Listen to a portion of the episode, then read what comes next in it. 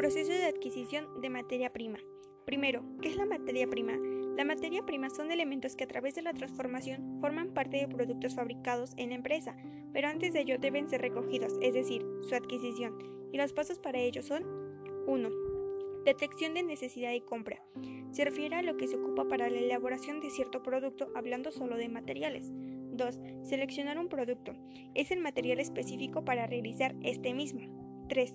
Reunión con equipo de compras. Esto ayuda a que todo el equipo se familiarice con el producto para elegir el que mejor se acomode a las especificaciones. 4. Especificar puntualmente las cuestiones técnicas. Esto ayuda a que el pedido sea el adecuado para el producto o servicio. 5. Presupuesto para la compra. Se debe establecer un presupuesto en base al precio de licitación.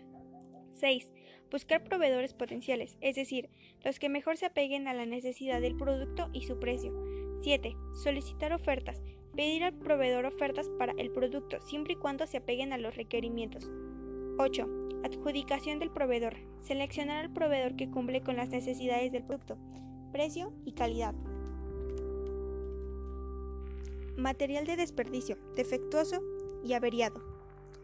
El material de desperdicio es la merma o pérdida de material durante su transformación y está considerado dentro del costo de producción pero si es vendido se puede solucionar como recuperación del costo o aprovechamiento diverso. Material defectuoso es aquel que durante su transformación sufre alguna anomalía. Esto lo hace bajar de calidad, por lo que puede tener un precio menor al costo. La aplicación de esta diferencia de venta con respecto al costo puede ser a la orden de producción o proceso respectivo o gasto indirecto de producción en proceso, pero si no es imputable a la producción, se harían pérdidas y ganancias. En caso de que un obrero lo haya causado, se le hará al personal ese cargo. Material averiado. Es el material que a pesar de las anomalías tiene solución, como invertir para corregirlos y que quede como artículo de primera. Se puede registrar contablemente como orden o proceso en cuestión o gastos indirectos. Registro contable. Cuando los desperdicios y mermas se consideran normales, estos forman parte de la producción. Por ejemplo, en cargos va gastos indirectos y en abono almacén de materias primas.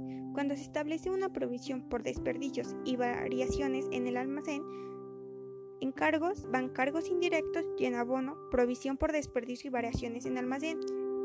Tratándose de desperdicios, existen provisión. Se pueden realizar como cargo, provisión para desperdicios y variaciones en almacén y abono almacén de materias primas. Cuando el desperdicio presenta un valor recuperado por ventas, se trabaja como cargo, almacén de desperdicios, abono, almacén de materias primas.